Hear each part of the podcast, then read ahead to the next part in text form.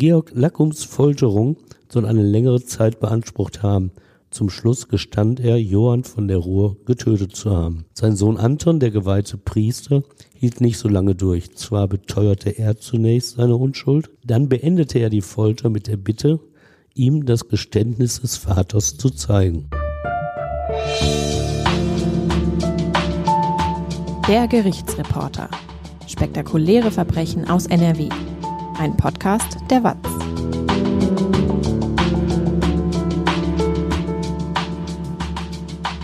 Hallo und willkommen zum Podcast. Ich bin Brinja Bormann, Podcast- und Videoredakteurin und bei mir ist Stefan Wette, seit mehr als 30 Jahren Gerichtsreporter bei der WAZ. Hallo Stefan. Hallo Brinja.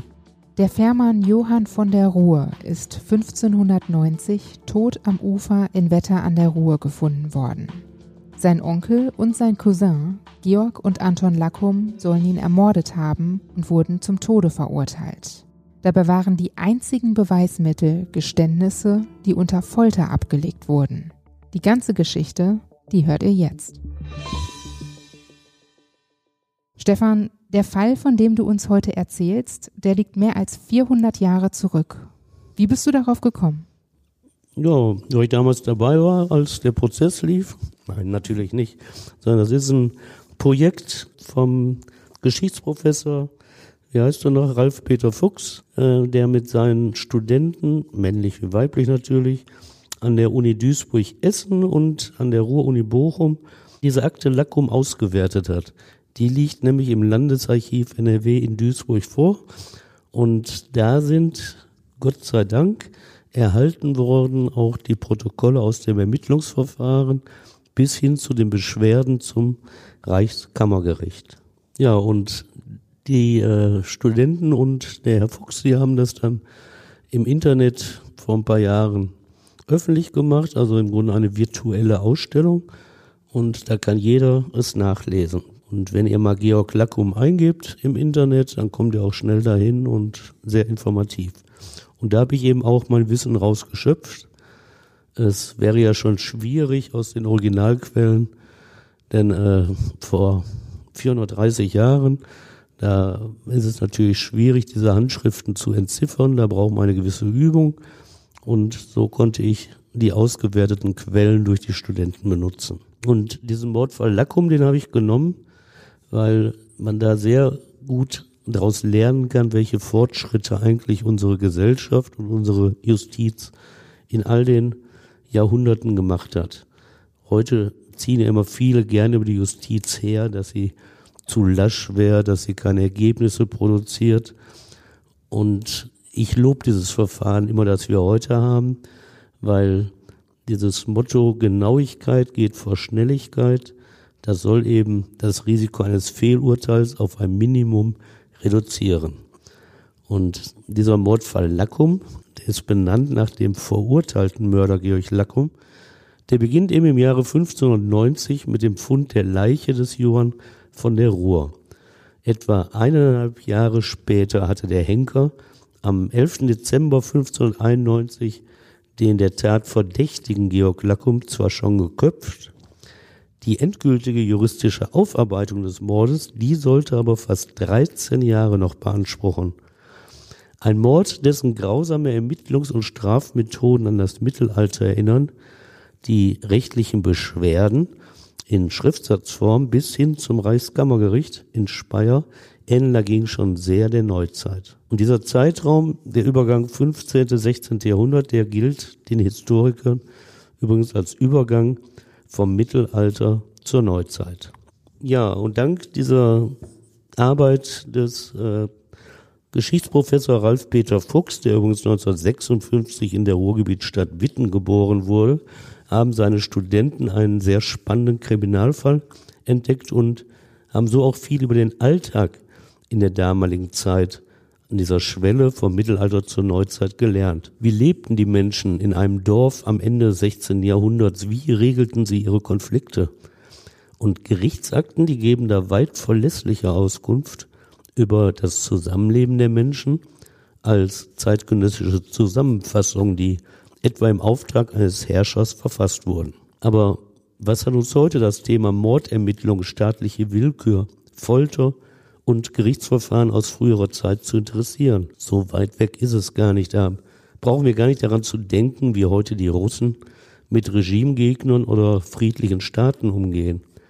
Erst im Dezember 2021 hat das Berliner Kammergericht einen Russen zu lebenslanger Haft verurteilt, der einen sogenannten Staatsfeind aus Georgien im Berliner Tiergarten erschossen hatte. Eine Tat, die laut Urteil des Berliner Gerichtes im Auftrag des russischen Staates verübt wurde.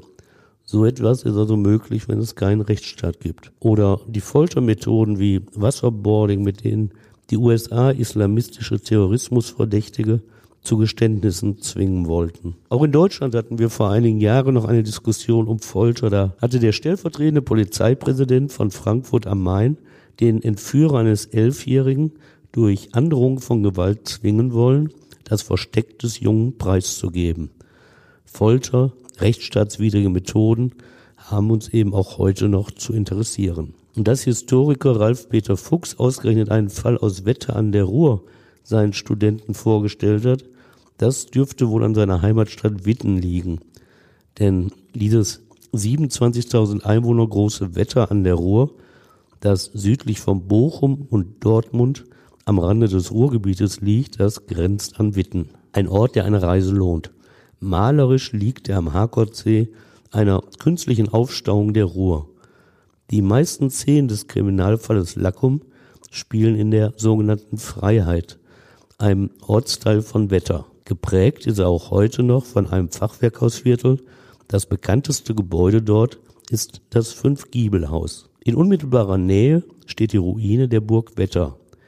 Hier hatte der örtliche Industrielle Friedrich Harcourt seine mechanischen Werkstätten errichtet. Der Unternehmer, das war ein echter Industriepionier, der gilt als der Vater des Ruhrgebietes. In meinem Heimatort Essen-Kupferdreh hatte er 1828 die erste Eisenbahnaktiengesellschaft auf deutschem Boden gegründet. Mit anderen Investoren hätte er auch die erste fahrende Eisenbahn Deutschlands erbaut, doch Widerstände innerhalb der preußischen Regierung, der König wollte nicht, verhinderten den Betrieb mit einer Dampflok. Die neue Technik barg ihnen zu viele Risiken. Deshalb zogen Pferde die Waggons über die siebeneinhalb Kilometer lange Strecke entlang des Dalbachs. Immerhin fuhr sie mit Rädern aus Eisen auf Gleisen aus Eisen. Sie diente vor allem dem Kohletransport, aber die Jungfernfahrt sah den preußischen Prinzen Wilhelm samt Familie als Fahrgäste in den offenen Wagen durchs Dalbachtal kutschieren. Das war am 20. September 1831, vier Jahre vor dem Adler, der als erste Dampflok Deutschlands erst am 7. Dezember 1835 Nürnberg und Fürth verband. Die Technikfeindlichkeit in Deutschland verhinderte so, dass Unternehmer Friedrich Harcourt und mein Wohnort Kupferdreh den Ehrentitel Erste Eisenbahn Deutschlands bekam. Kurz erwähnen will ich auch noch Henriette Davidis, die aus Wetter an der Ruhr stammt und 1845 ihr praktisches Kochbuch zuverlässige und selbstgeprüfte Rezepte der gewöhnlichen und feineren Küche veröffentlichte. Es wurde noch weit bis ins 20. Jahrhundert ein Verkaufsrenner und stand lange vor chefkoch.de als Standardwerk in vielen deutschen Haushalten. So auch in meinem Elternhaus. Wer will, der kann in Witten das 1994 eröffnete Henriette Davidis Museum besuchen. Gehen wir mal zum Anfang des Falls. Ende Mai 1590 ist in Wetter an der Ruhr eine Leiche am Ufer der Ruhr gefunden worden. Was ist passiert? Ja, das, was heute eigentlich auch passiert. Man ruft die Behörden, damit die sich das angucken. Und dann ist natürlich schnell festgestellt worden, das ist eine männliche Leiche. Und weil Wetter nicht so groß ist, wusste man auch sofort, wer dort liegt, nämlich Johann von der Ruhr. Ein Fährmann, der die Einwohner oft ans linke Ufer der Ruhr gefahren hatte und wieder zurück nach Wetter. Ein Teil des toten Körpers liegt da noch im Wasser. Mehrere Männer erklären sich bereit, den Leichnam zu bergen. Unter ihnen ist auch Georg Lackum, ein wohlhabender Kaufmann und der später als Mörder verurteilte. Auch sein Sohn Anton hilft. Es ist nicht nur ihre gesellschaftliche Stellung, aus der heraus die den Toten quasi als moralische Verpflichtung an Land tragen. Sie sind auch verwandt mit dem Opfer. Johann ist der Sohn der verstorbenen Schwester von Georg Lackum, dieser also der Onkel des Toten. Und Georgs Sohn Anton ist naturgemäß der Cousin des Getöteten. Gemeinsam tragen Vater und Sohn Lackum mit weiteren Männern den toten Johann auf festem Boden. So können die Wellen der Ruhr den Leichnam nicht mehr zurück in die Strömung ziehen. Johann von der Ruhr, der Tote, hat ein schlechtes Image unter den Bewohnern von Dorf und Freiheit Wetter. So heißen die beiden dichter bebauten Gebiete der kleinen Kommune. Warum hat er ein schlechtes Image? Ja, dieser Johann von der Ruhr, den sie auch Johentgen auf der Ruhr oder Johentgen Überführer nannten, der war immer für ein illegales Geschäft gut. Und so wunderte es niemanden, dass er keines natürlichen Todes gestorben war. Wer sich in so Kreisen bewegt, denn schnell war den Bürgern klar, dass Johann nicht Selbstmord begangen hatte oder unglücklich gestürzt und ins Wasser gefallen war.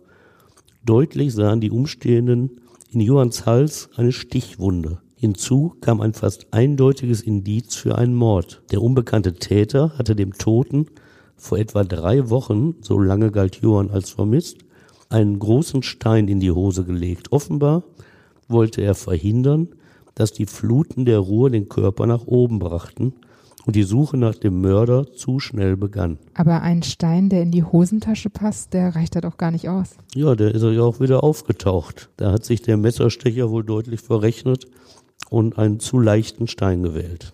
Wie wurde denn damals dann ermittelt? Das lief doch bestimmt anders ab als heute. Auch im Grunde lief es genauso ab wie heute, nur die Möglichkeiten, die zur Verfügung standen, die waren anders.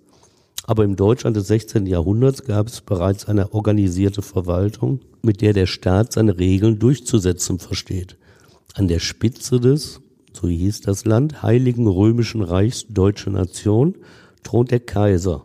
Aber darunter, da herrschen die mächtigen Landesfürsten. Wetter gehört 1590 zur Grafschaft Mark, die wiederum Mitglied der Vereinigten Herzogtümer ist, deren Oberhaupt in Kleve sitzt. Rund 140 Kilometer ist der Regierungssitz über das heutige Straßennetz vom Wetter entfernt. Dadurch ist klar, dass die örtlichen Verwaltungskräfte in ihrer Arbeit einen großen Ermessungsspielraum hatten. Denn für Rückversicherungen bei der Staatsspitze, da war der Weg zu weit. Telefon gab es ja auch nicht, Internet erst recht nicht. Und so konnte man erst bei schwerwiegenden Fragen die Regierung in Kleve oder Düsseldorf fragen, damit die entscheiden konnten. Die Polizeigewalt übte damals, wie in anderen deutschen Ländern, einen Droste aus. Er bekleidete ein einflussreiches Amt im Auftrag des Fürsten, das ihm regelmäßige finanzielle Einnahmen versprach und Macht. In Wetter nahm Bernhard von Romberg das Amt des Drosten ein. Er war damit einer der höchsten Verwaltungsbeamten. Im Auftrag der klevischen Räte, also der Regierung, trieb er Steuern ein, legte Wege an und stellte in Kriegszeiten Truppen zur Verteidigung zusammen. Es war ein politischer Posten, der nicht vererbbar war. Der Droste konnte auch abgesetzt werden. In der Praxis sah das anders aus. Bernhard von Romberg hatte das Amt erst 1589, also kurz vor dem Tod Johanns von der Ruhr, von seinem Vater übernommen. Sein Hauptsitz hatte Bernhard von Romberg in Unna. In Wetter nahm er die Geschäfte von der Burg Wetterhaus wahr. Er hatte auch die Aufsicht über die örtlichen Gerichte und deshalb stelle ich ihn euch so ausführlich vor. Zwar galt in Wetter wieder etwas anderes, denn der Kommune waren 1355 besondere Privilegien bei der eigenständigen Strafverfolgung zugestanden worden. Doch bei Schwerverbrechen wie Mord, da hatte der Droste das Sagen. Und so leitete letztlich Bernhard von Rombech die Ermittlung, um den Mord an Johann aufzuklären. Wie ging er dann vor? Ich traue mich das ja fast nicht zu sagen, aber ich habe es vorhin ja schon angedeutet so eine Mordermittlung im 16. Jahrhundert, die ist dem heutigen Verfahren nicht unähnlich.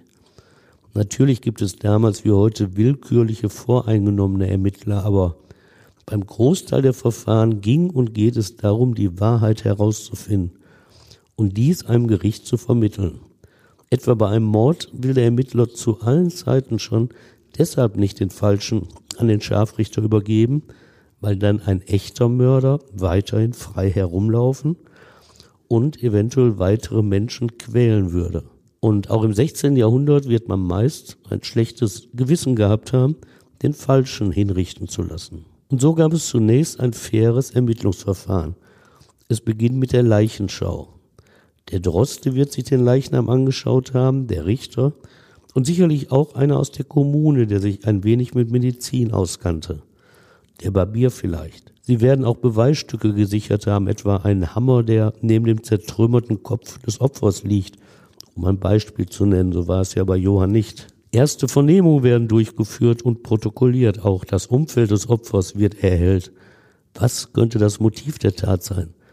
Schon damals wusste man, dass der Mörder oft im Verwandten- oder Bekanntenkreis des Opfers zu suchen war. Kamen Sie dann schnell auf den Onkel des Opfers? Nee, all diese Ermittlungsmethoden brachten in diesem Fall nämlich nichts. Es gab zwar mehrere Verdächtige, aber eigentlich keine Beweise gegen sie, nicht einmal bedeutende Indizien. Da lag eben kein Messer und auch kein Hammer neben der Leiche. Was weiß man denn überhaupt über das Mordopfer, Johann von der Ruhr? Ja, der hatte sich in seinem Leben mit vielen Menschen seiner Umgebung angelegt. Man muss vorsichtig in der Bewertung seines Charakters sein, denn viele Angaben über seine Person stammen aus der Familie des verurteilten Mörders Georg Lackum, aus den Eingaben, mit denen sie dessen Ehre wiederherstellen wollten.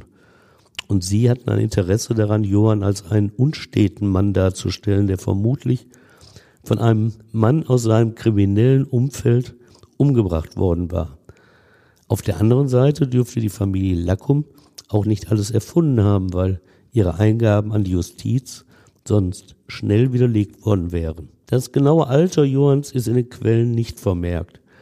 Er gehört zu einer angesehenen Familie, nämlich dieser Familie Lackum.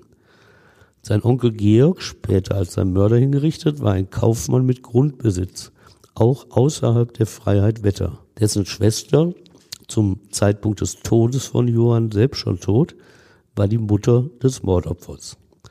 Trotz dieser Herkunft lebte Johann aber nicht wie andere Familienmitglieder im geschützten Bereich von Dorf oder Freiheit Wetter. Er galt als das schwarze Schaf der Familie.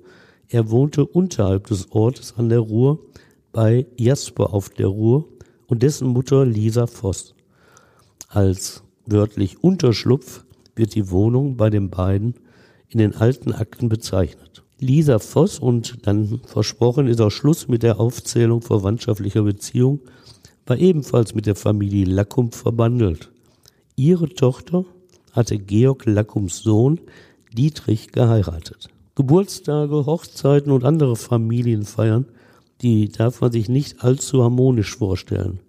Da gab es einmal den Kreis um Lisa Voss, ihren Sohn Jasper und dem Mordopfer Johann, die unten an der Ruhr fernab von Nachbarn lebten, die Fähren betrieben und, wie es damals hieß, einen schlechten Leumund hatten. Und auf der anderen Seite die Lackums oben in der Freiheit, wohlhabend angesehen.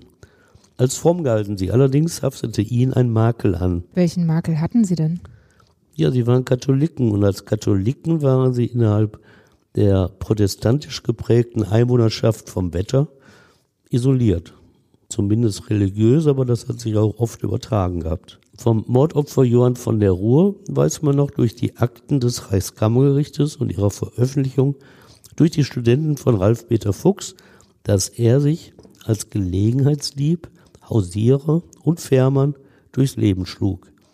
Manchmal erbettelte er auch Almosen. Einige seiner Straftaten soll er zusammen mit seinem Bruder verübt haben. Das muss ein solches Ausmaß angenommen haben, dass der Bruder verurteilt und gehängt wurde. Und Johann drohte ihm auch die Todesstrafe? Nein, ihm blieb das als möglichen Mittäter erspart. Möglicherweise, weil die örtliche Justiz ein Abhängigkeitsverhältnis zum Bruder strafmildernd festgestellt hatte. Auch so etwas gab es damals schon. Eine gewisse Strafmilderung soll er auch durch eigene Defizite erfahren haben. Johann galt als wahnsinnig und bei psychisch kranken Tätern hatte auch die frühere Justiz Schwierigkeiten, sie mit der vollen Härte des Gesetzes zu bestrafen.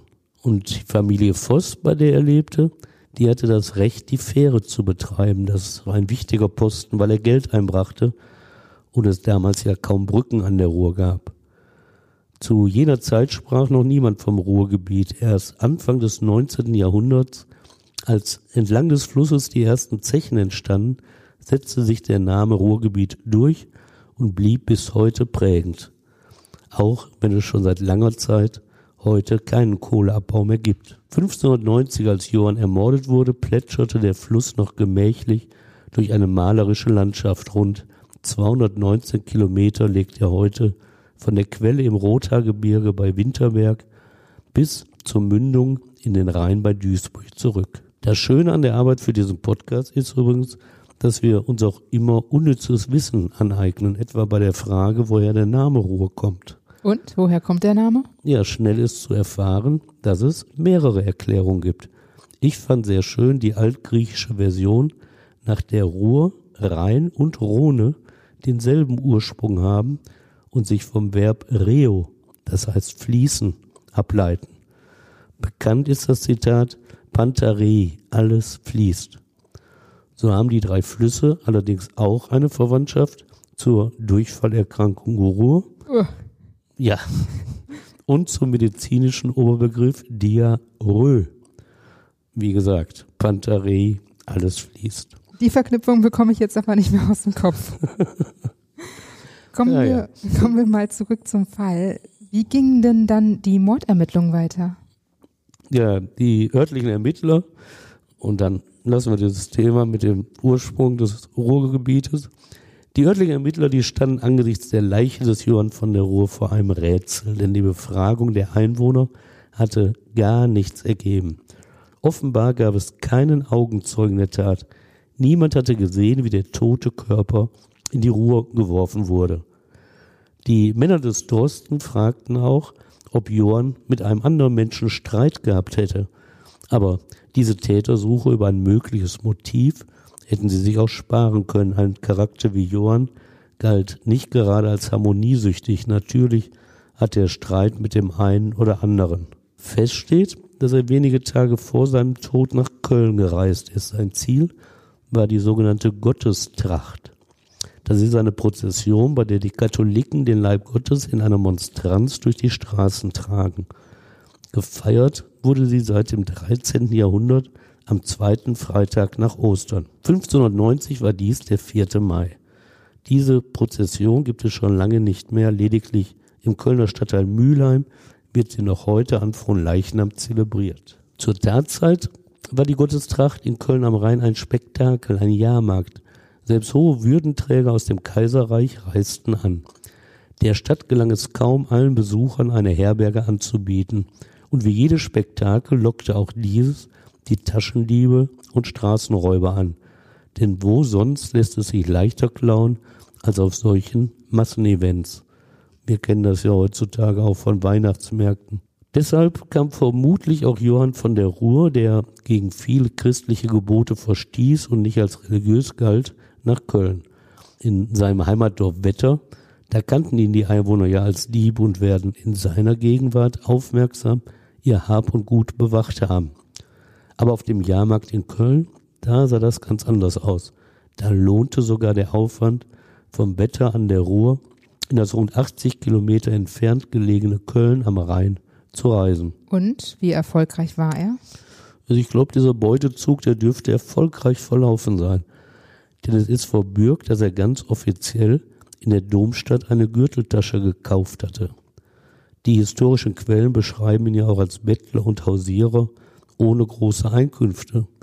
Um die Tasche, die Reise und den Aufenthalt in Köln zu finanzieren, muss er also recht erfolgreich geklaut haben. Mangels anderer Erkenntnisse rückte Johanns Vermieter Jasper von der Ruhr, auch Jasper ob dem Voss genannt, ins Visier der Ermittler. Was weiß man über ihn? Sein Beruf wird in den Akten mit dem des Fischers angegeben. Gemeinsam mit seiner Mutter Lisa Voss betrieb er die obere Fähre, eine der beiden bei Wetter eingerichteten Ruhrfähren. Das Mordopfer Johann arbeitete auf einer dieser Fähren als Handlanger. In Jaspers Haus hatte Johann gelebt, recht abgeschieden unten an der Ruhr. Unmittelbare Nachbarn gab es nicht. Dem Fährmann Jasper, so die Vermutung der Ermittler, dürfte es also ein leichtes gewesen sein, den Untermieter unbemerkt umzubringen und die Leiche beschwert mit einem Stein in die Ruhe zu werfen. Aber warum sollte er ihn umbringen? Ja, da braucht man ein Motiv, in der Tat. Und dann nahmen die Ermittler an, dass Johann damit gedroht hatte, etwas über die kriminellen Machenschaften im Hause auszuplaudern und dabei Jasper und dessen Mutter Lisa Voss zu belasten. Denn diese beiden standen in dem Ruf, nicht nur die Ruhrfähre zu betreiben, sondern auch Johann zu kriminellen Taten anzustiften und von seiner Beute zu profitieren.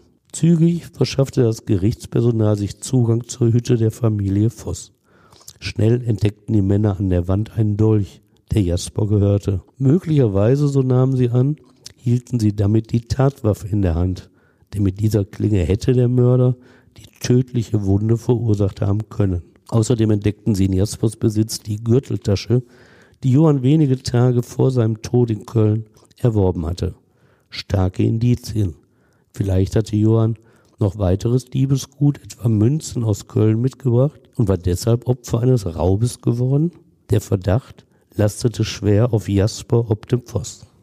Nachdem Dietrich Werning, das war der damalige Richter zu Wetter, die protokollierten Ermittlungsergebnisse durchgelesen und bewertet hatte, lag es in seiner Macht, die nächsten Ermittlungsschritte anzuordnen. Was waren die nächsten Schritte?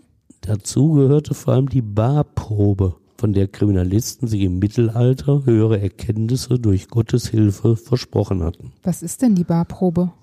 Ja, vereinfacht gesagt überführt mit diesem Hilfsmittel das Mordopfer persönlich den Täter. Eigentlich eine geniale Methode, wenn sie denn stimmen würde. Begründet wurde die Beweiskraft der Barprobe mit der Hilfe Gottes. Rein praktisch sah so aus, dass die Seele des Opfers recht unzufrieden so lange in seinem leblosen Körper verweilte, bis der Schuldige enttarnt wurde. Deshalb führte man den Verdächtigen zu der Leiche und hoffte auf die Reaktion des Toten. Und dabei half die Seele des Opfers, wenn der wahre Schuldige sich dem toten Körper näherte. Sie ließ es noch einmal aus den Wunden des Opfers bluten. Schon im Nibelungenlied aus dem 12. Jahrhundert wird auf diese Weise Haken überführt, weil Siegfrieds Leichnam angesichts seiner Person wieder blutet. Und das galt dann als Beweis? Jo. Zur Ehrenrettung unserer Vorfahren muss hier gesagt werden, dass auch sie das Ergebnis der Barprobe nur als Indiz werteten. Also war ich gerade zu schnell mit dem Beweis, also nicht als eindeutigen Beweis. Aber Indiz bedeutet, dass es ausreichte, um einen Verdächtigen mit weiteren Maßnahmen zu überziehen, etwa ihn der Folter zu überstellen. Richter Wernig entschied sich, dem Mordverdächtigen Jasper von der Ruhr dieser Barprobe auszusetzen.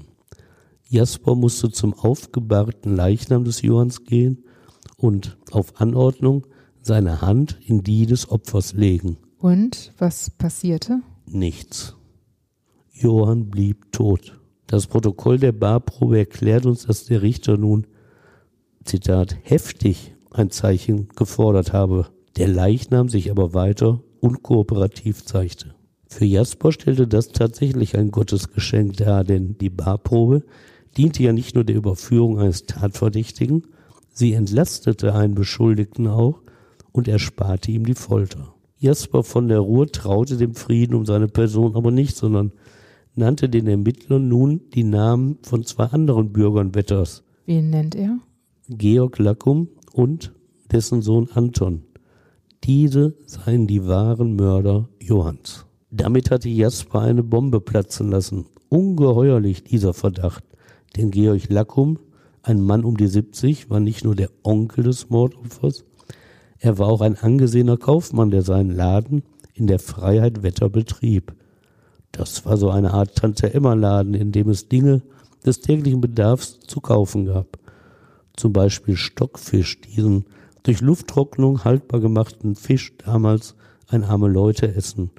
Oder Seife, die er sich aus Dortmund mitbringen ließ. Diese Ware brachte ihm in seinem Auftrag oft das Mordopfer Johann mit. Einerseits war er sein Neffe, andererseits häufig in Dortmund.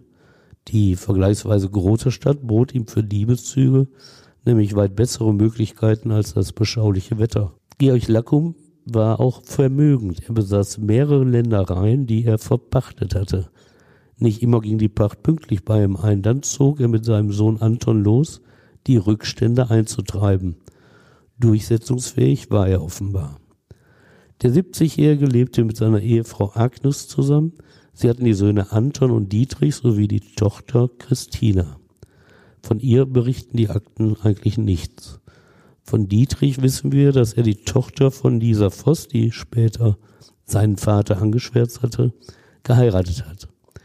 Dies hielt Dietrich nicht davon ab, gegen seine Schwiegermutter vorzugehen und sie als Lügnerin darzustellen. Georg Lackums Sohn Anton von Jasper ebenfalls als Mörder beschuldigt, war wie der Rest der Familie überzeugter Katholik. In Köln war er bereits zum Priester geweiht worden. Ein Mann Gottes als Mordverdächtiger aber trotz ihrer Stellung als reiche Bürger Wetters war die Konfession vielleicht das Problem der Lackums. In der mehrheitlich protestantisch geprägten Gemeinde Wetter nahm sie eine Sonderstellung wahr. Es war kein Problem, gegen sie vorzugehen. Wären sie mächtige Protestanten gewesen, wäre ihre Stellung möglicherweise viel stärker gewesen. Und welche Konsequenzen hat die Anschuldigung jetzt für Georg und Anton? Ja, das hört sich ja erst einmal recht ungefährlich an. Was soll so eine Anschuldigung groß bewirken? Tatsächlich war die Belastung nicht viel wert, weil sie ja von den eigentlichen Mordverdächtigen Jasper und seiner Mutter ausging. Aber die beiden hatten ihre Anschuldigung durchaus mit Argumenten unterfüttert. Welche Argumente gaben sie an? Ja, sie erzählten den Ermittlern, dass es in der Vergangenheit heftige Erbschaftsstreitigkeiten zwischen Johann dem Toten und seinem Onkel Georg Lackum gegeben habe. Echte Fakten gab es nicht, aber Gerüchte sind ja viel gefährlicher. Georg, so erzählte Lisa Voss, die Mutter des ursprünglich verdächtigen Jasper, habe den Johann von der Ruhr um sein rechtmäßiges Erbe gebracht. Lisa und ihr Sohn Jasper nannten auch einen konkreten Fall. Georg Lackum und sein Sohn Anton hätten den Johann im Streit um 16 Dortmunder Schillinge verprügelt. Das sei ein halbes Jahr vor Johanns Tod gewesen. Die Gefahr für Georg und Anton Lackum ging nicht allein von diesen Anschuldigungen aus. Ihr Problem war der Droste, der oberste Ermittler Bernhard von Romberg, denn der sah sehr früh Vater und Sohn Lackum als Mörder. Aus den Akten geht nicht hervor, auf welche Indizien er seine Meinung stützte. Überliefert ist nur, dass sein Vater dem Vater des Mordopfers einen Job verschafft hatte. Es bestand also ein gewisses Vertrauensverhältnis zwischen dem Drosten und den Fährleuten.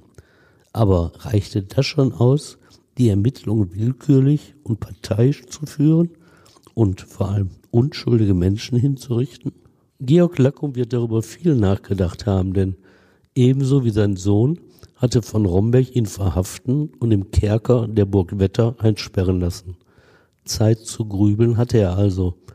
Vielleicht wird er genau gewusst haben, weshalb Bernhard von Romberg sein Feind war. In den Akten ist darüber aber nichts notiert worden. Die damals in der Grafschaft Mark geltende Prozessordnung verlangte nun zwingend, die Räte in Kleve einzubinden.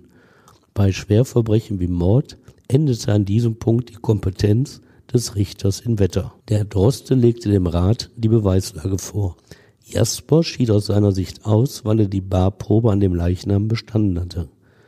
Gegen Georg Lackum und seinen Sohn Anton sprachen dagegen die Zeugenaussagen. Zwar kamen die belastenden Angaben aus dem Kreis des anderen Verdächtigen Jasper von der Ruhr und galten auch sonst nicht als besonders glaubwürdig, dennoch setzte von Rombeck sich bei den Räten vehement für sie ein.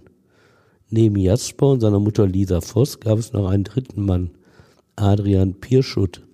Auch seine Aussage hatte zur Verhaftung der Lackums beigetragen. Da die beiden Verhafteten auf der Burg festsaßen, schalteten sich Georgs Ehefrau Agnes und der Sohn Dietrich ein. Sie versuchten den Richter in Wetter zu überzeugen, dass er weitere Zeugen verhören ließ und die beiden Inhaftierten gegen eine Kaution auf freien Fuß setzte. Aber mit beiden Anträgen kamen sie nicht durch. Dietrich, der Sohn, wies in seiner Verteidigungsschrift darauf hin, dass sein Vater kaum unbemerkt die Freiheit Wetter habe verlassen können, denn die Ortschaft war von einer festen Mauer umgeben. Am Tor saß ein Wächter. Nachts sind die Pforten verschlossen, hieß es in Dietrichs Eingabe, aber Dieses Argument klang nicht überzeugend, weil ja niemand genau wusste, wann genau Johann von der Ruhr umgebracht worden war. Mussten Georg und Anton Lackum eigentlich auch eine Barprobe machen? Nee, da mussten sie nicht hin. Für diesen Test waren sie einfach zu spät in Verdacht geraten. Der Leichnam war da vermutlich auch schon bestattet. Eine Rolle spielte diese auf Aberglauben beruhende Ermittlungshilfe trotzdem. Es ging dabei um die Bergung des Leichnams aus der Ruhr. Der Vikar von Wetter sagte später aus, dass Anton Lackum sich zunächst geweigert habe, mitzuhelfen. Erst nach der Aufforderung durch seinen Vater Georg habe er sich dem bereits an Land gezogenen Körper genähert und den Kopf des Toten angehoben, damit das Mordopfer zu identifizieren war. Dabei, so der Vikar, habe Johanns Wunde erneut geblutet. Das entsprach zwar nicht den damals geltenden prozessualen Anforderungen an eine durch einen Richter bezeugte Barprobe, aber als schwer belastendes Indiz verfehlte diese zufällig herbeigeführte Barprobe ihre Wirkung nicht. Es interessierte im Nachhinein auch niemand, dass eine frisch aus einem Fluss geborgene Leiche selbstverständlich Flüssigkeit aus einer Wunde absondern wird. Zusätzlich gewann eine Äußerung von Georg Lackum eine Bedeutung. Was hat er gesagt? Als der Richter die Barprobe für den Jasper angeordnet hatte, wollte Georg, der war da selbst noch gar nicht verdächtig, das nicht hinnehmen. Zu Richter und Pastor von Wetter sagte er, sie sollten nicht so ein Aufheben um diese Barprobe machen, schließlich sei Johann doch nun hin. Das entspricht zwar nüchterner Betrachtung durch einen aufgeklärten Menschen, tatsächlich wurde dieser Satz zur weiteren Belastung für Georg Lackum. Er als wahrer Mörder, so die damalige Logik, habe ja gewusst, dass die Barprobe Jasper entlasten und dessen Unschuld beweisen werde. Und nur deshalb habe er, Georg, den Test verhindern wollen. Das Verfahren zog sich in die Länge, denn Georg und Anton Lackum bestritten weiterhin jede Schuld und legten deshalb nicht das gewünschte Geständnis ab. Der Droste Bernhard von Romberg bestand dagegen weiterhin darauf, die Richtigen ins Gefängnis gebracht zu haben. Er verlangte von den märkisch-klevischen Räten die Genehmigung der Folter. Diese werde die Wahrheit ans Licht bringen, so behauptete er zumindest. Und wurde die Folter genehmigt? Letztendlich ja. Und tatsächlich zählte diese Folter, die uns heute ja als total grausam erscheint, damals als ein wichtiges strafprozessuales Mittel zur Wahrheitsfindung.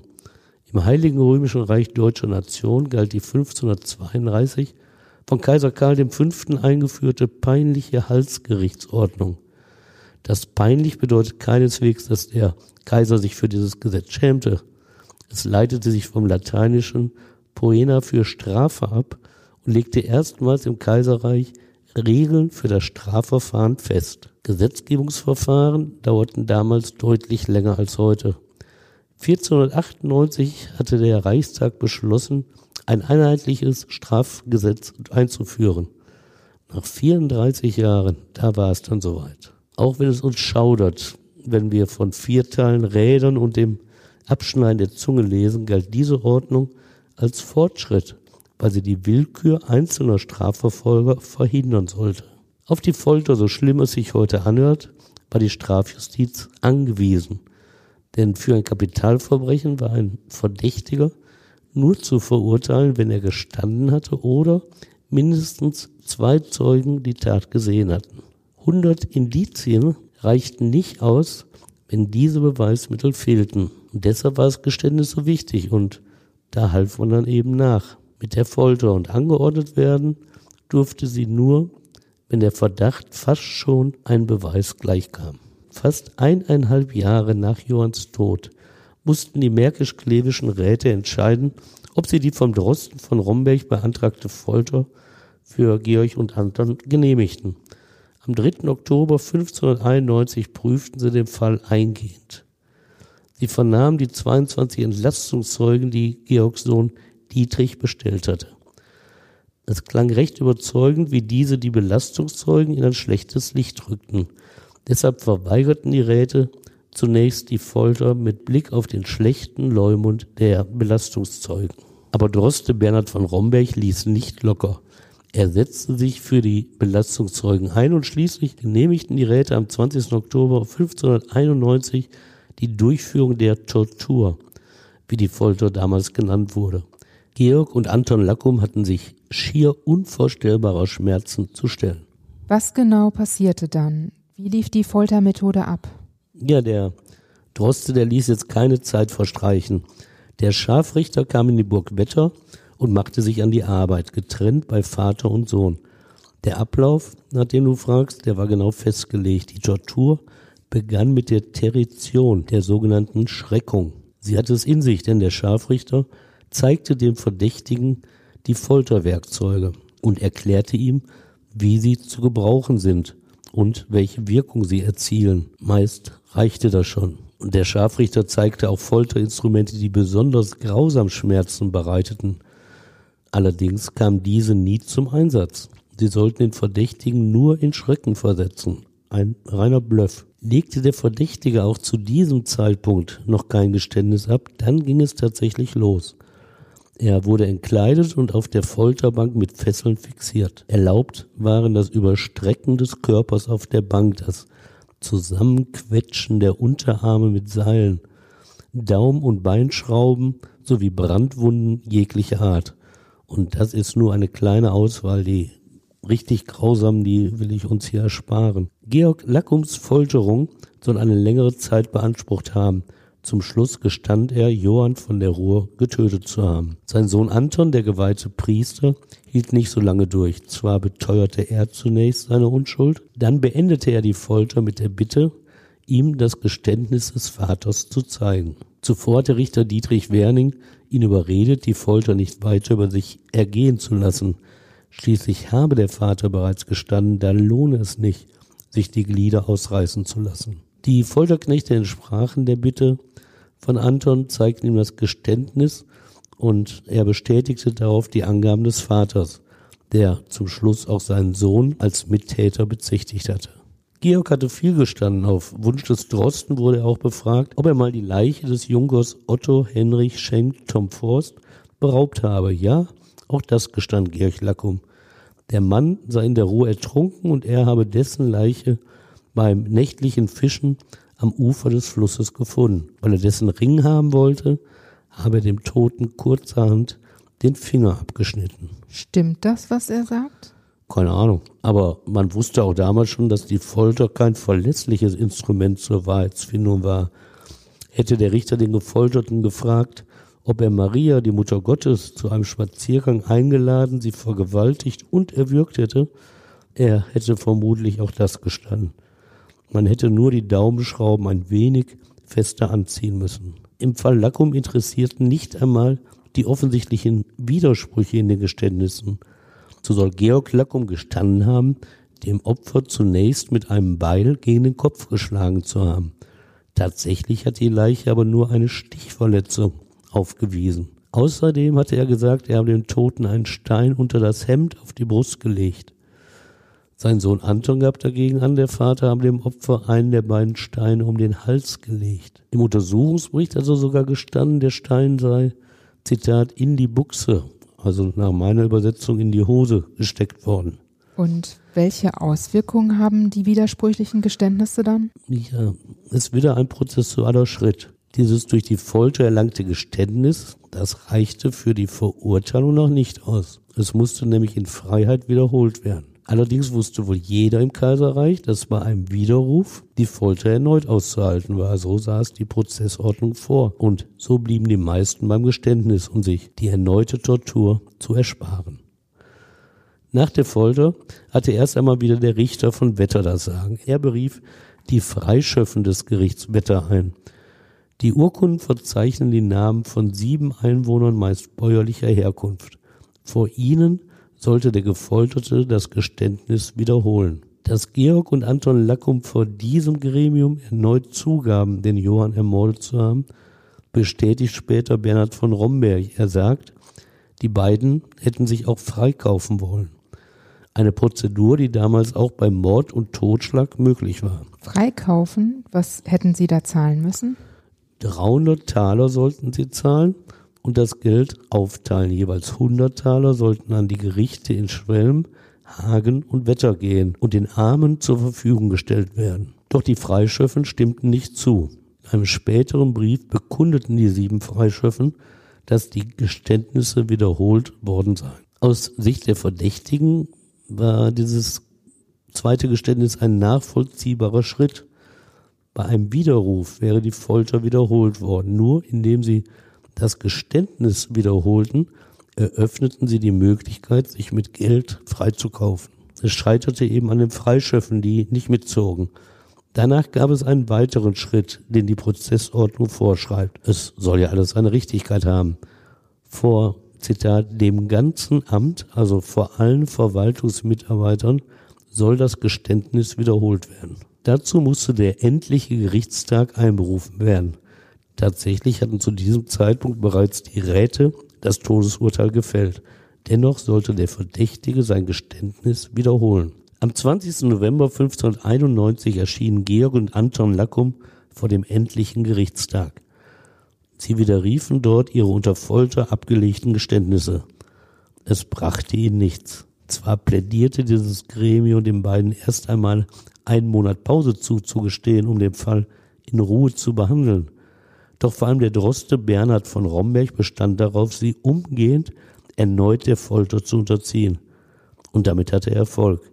Die klevischen Räte ordneten am 28. November eine erneute Tortur für die beiden an. Am 9. Dezember 1591 drängten sie, das Verfahren schnell durchzuziehen, auch die Hinrichtung. Ihr Argument erscheint heute zynisch. Die Kosten des Verfahrens seien nicht mehr tragbar, sagten sie. Zwei Tage später meldete der Droste Bernhard von Romberg Erfolg. Georg und Anton hätten ihr Geständnis wiederholt, nachdem ihnen die Folterwerkzeuge gezeigt worden waren. Mehr brauchte es nicht.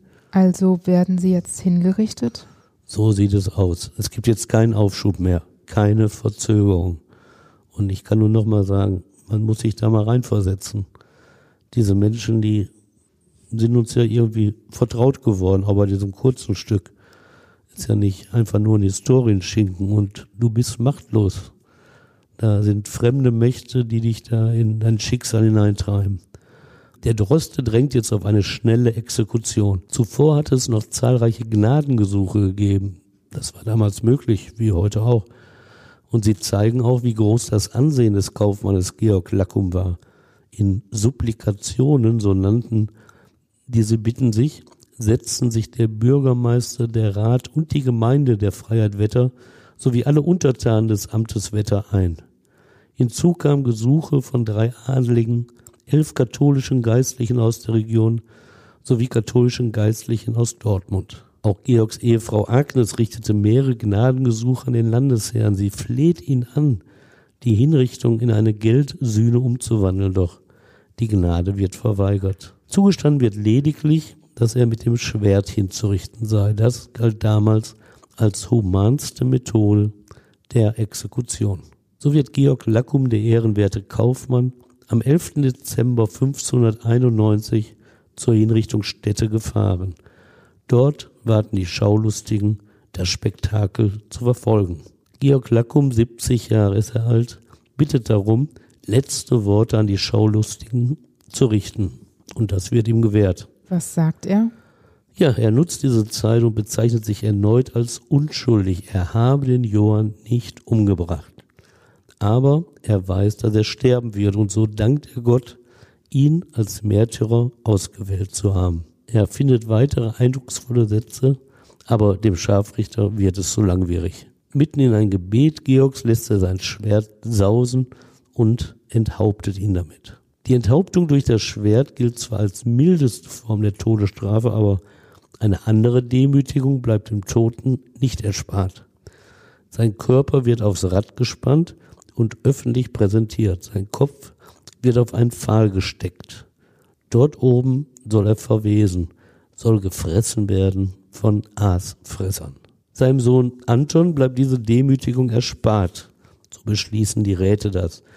Er soll nach der Hinrichtung, Zitat, ehrlich im Kirchhof begraben werden. Doch er stirbt noch vor der Hinrichtung im Kerker. Warum? vermutlich an den Haftbedingungen. Aber diese Frage bleibt ungeklärt. Allerdings musste der Drost von Romberg sich mehrfach in einem Ermittlungsverfahren rechtfertigen. Denn er stand in Verdacht, mit seinen harten Haftbedingungen gegen die klevische Polizeiordnung verstoßen zu haben. Eine Antwort lieferte aber auch dieses Verfahren nicht. Mit dem Tod von Vater und Sohn Lackum endet das Verfahren noch lange nicht. Der Familie Lackum gelingt es, zur Ehrenrettung der Verstorbenen und ihrer Familie neue Ermittlungen durchzuführen. Ihr hilft, dass in Kleve mit Herzog Johann Wilhelm ein neuer Herrscher regiert. Am 5. Juli 1592, etwas mehr als ein halbes Jahr nach der Hinrichtung, wird eine Untersuchungskommission eingesetzt. Die Leitung hat Matthias Becker, der Richter von Schwerte. Jasper von der Ruhr, der ursprüngliche Hauptverdächtige, kommt auf Ersuchen der Familie Lackum in Haft. Amtsträger und Bürger der Freiheit Wetter, die sich vor der Hinrichtung für Georg Lackum eingesetzt hatten, bitten jetzt geschlossen um Jaspers Freilassung. Offenbar wollen sie einen Schlussstrich ziehen. Und haben sie Erfolg? Wird Jasper freigelassen? Nee, auch ihnen bleibt der Erfolg versagt. Am 21. Januar 1593 ordnen die Räte in Kleve an, den Jasper von der Ruhr erst gütlich, dann peinlich zu befragen. Das Ergebnis ist klar. Unter der Folter gesteht er, den Johann von der Ruhr ermordet zu haben. Allerdings gemeinschaftlich mit Georg und Anton Lackum. Dieses Geständnis widerruft Jasper und bleibt auch bei einer neuen Folter dabei, unschuldig zu sein. Dietrich Lackum fordert mehrfach, die Foltermethoden zu verschärfen, aber irgendwann sind es auch die Räte in Kleve leid. Am 5. Oktober 1593 lassen sie Jasper frei. Familie Lackum hatte noch mehrere Bittschriften beim Reichskammergericht in Speyer eingereicht. Ein teures Verfahren, denn Advokaten mussten eingeschaltet werden. Auf eine Entscheidung musste man lange warten. Die Akte endet mit der Bitte der Familie Lackum im Jahre 1604, nach zwölf Jahren dem Herzog von Kleve doch bitte zu befehlen, den toten Körper, der immer noch auf der Richtstätte am Rad hängt, zu entfernen.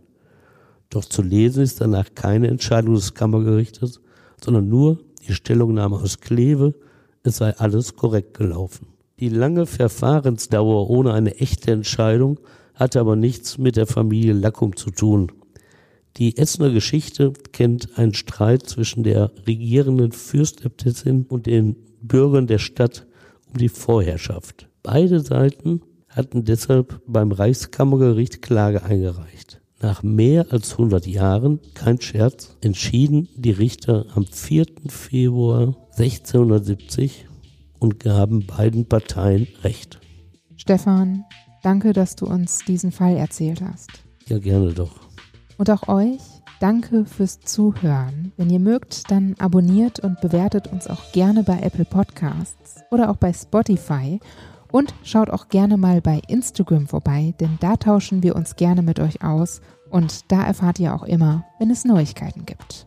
Ansonsten freuen wir uns natürlich auch, wenn ihr beim nächsten Mal wieder dabei seid. Bis dann. Bis dann, macht's gut. Tschüss.